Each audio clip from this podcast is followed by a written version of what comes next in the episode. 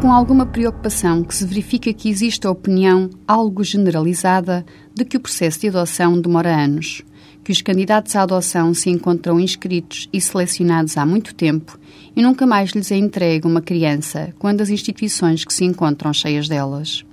É um facto que as instituições se encontram cheias de crianças que lá não deveriam estar, mas que estão porque de todo não têm família ou tendo-a, ela não é adequada à satisfação das suas necessidades, carecendo estas crianças, por isso, de aí estarem acolhidas temporária ou prolongadamente. É que nem todas as crianças que se encontram institucionalizadas são adotáveis. Para que uma criança seja adotável, é necessário que tal se tenha decidido no processo judicial próprio o processo de confiança judicial ou processo de promoção e proteção, em que se aplica a medida de confiança a candidato selecionado para adotar ou a instituição com vista à sua futura adoção.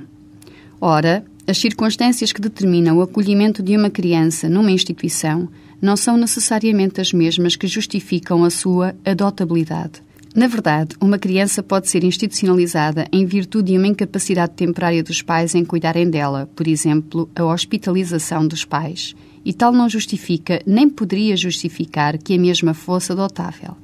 Só as crianças que sejam filhos de pais desconhecidos ou falecidos, as que tenham sido entregues para adoção pela mãe, se for solteira, ou por ambos os pais, e aquelas crianças cujos pais, por ação ou omissão, tenham violado os seus direitos de forma muito grave, colocando em perigo grave a sua segurança, a saúde, a educação ou o seu desenvolvimento e que não tenham família alargada que por eles se queiram responsabilizar, é que devem ser retirados à sua família, que deles não soube cuidar, e ser então encaminhados para a adoção. Significa, pois, que é sempre em primeiro lugar dada prevalência à família biológica, quer à próxima, quer à família alargada e somente quando não existam alternativas no meio natural de vida, a criança deve ser encaminhada para a adoção. Não obstante, e mesmo assim, muitas destas crianças adotáveis, que já foram e se sentiram abandonadas pela família biológica, que se sentem inferiores às outras crianças, porque não têm quem as ame de forma incondicional, encontram-se nas instituições à espera de novos pais, na esperança de encontrar quem os queira, na esperança de estabelecer laços de pertença e não são nunca adotados. Porquê?